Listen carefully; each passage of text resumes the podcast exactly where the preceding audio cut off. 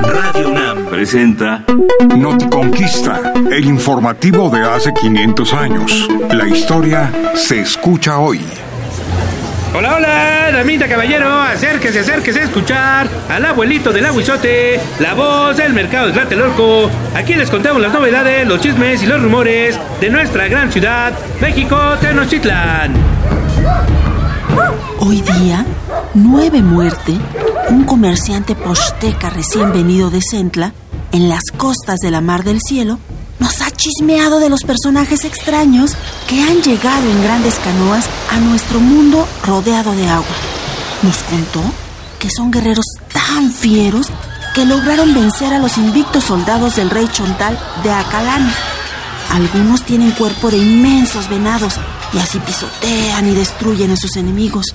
Además, usan unas trompetas de hierro que lanzan piedras para matar a las personas, aunque estén lejos. Apestan como el aliento del Señor de la Muerte. Y mientras tanto, ceñitos, ceñitos, tómense un agua de vuestra mamá de nuestro puesto, traído directo de la misma costa. Aunque nuestro sabio Tlatoani, el señor enojado, ha prohibido que se hable de estos seres temibles, el abuelito del aguizote considera que los maceguales de Tlatelolco merecemos saber más sobre ellos. Nuestro amigo Posteca se pregunta qué tipo de seres son estos.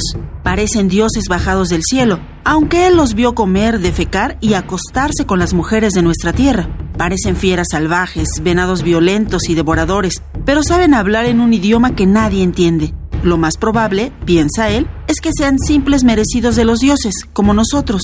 El misterio será averiguar el cerro en que nacieron, más allá de los confines de nuestro mundo conocido.